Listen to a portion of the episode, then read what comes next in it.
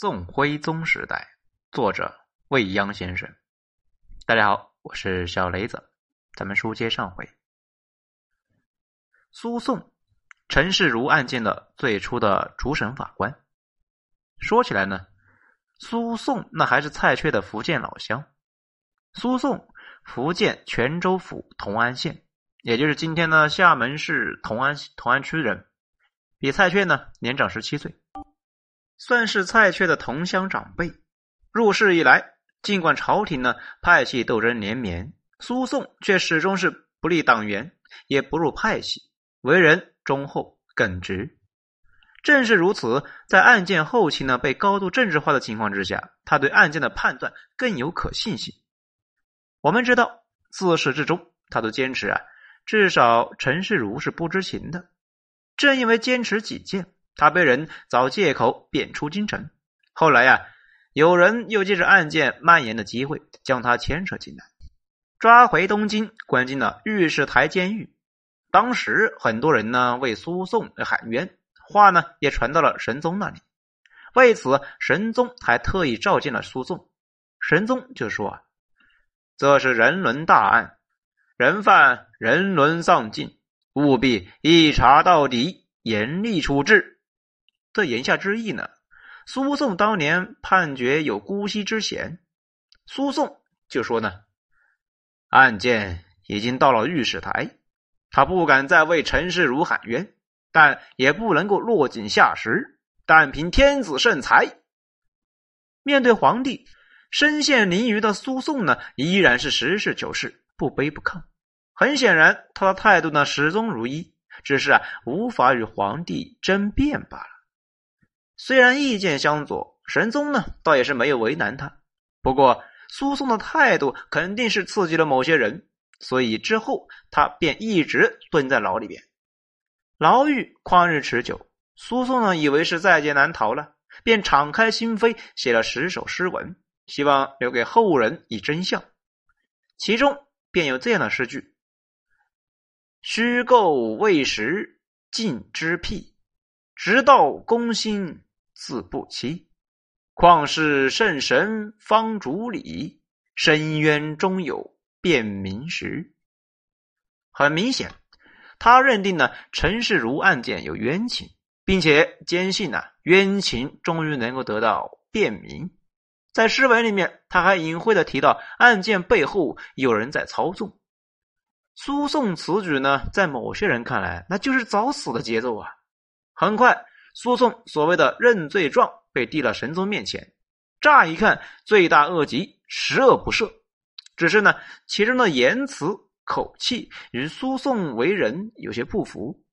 好在啊，神宗他并不糊涂，在经过对峙之后，他发现御史台篡改了苏颂的认罪状，有明显将案件呢扩大化，牵扯更多旧党成员的企图。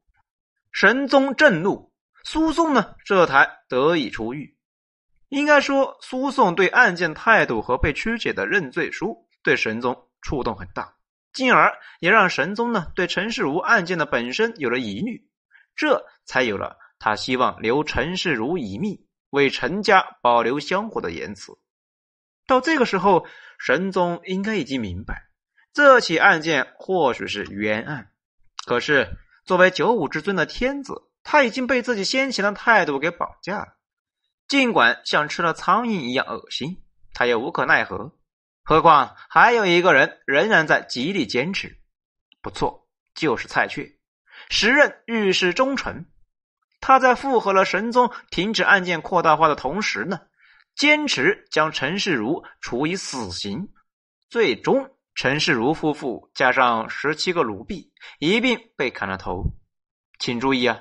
蔡确的官职御史中丞，在案件中可以清晰的看到，监察御史的身影呢始终存在。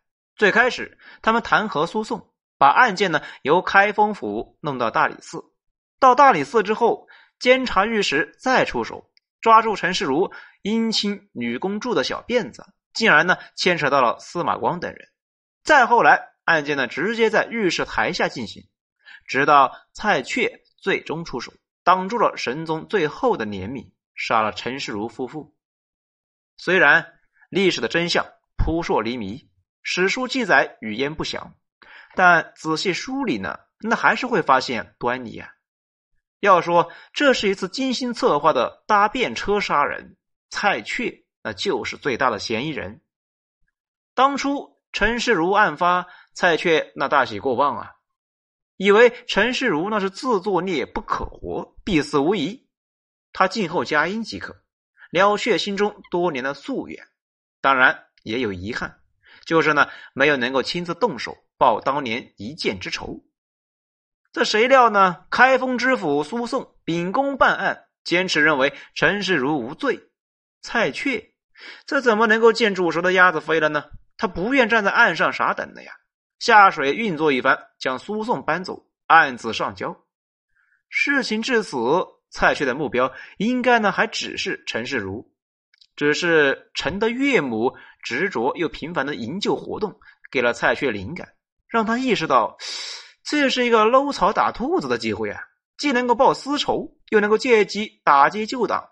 如此，在蔡确的操纵之下，陈案升级。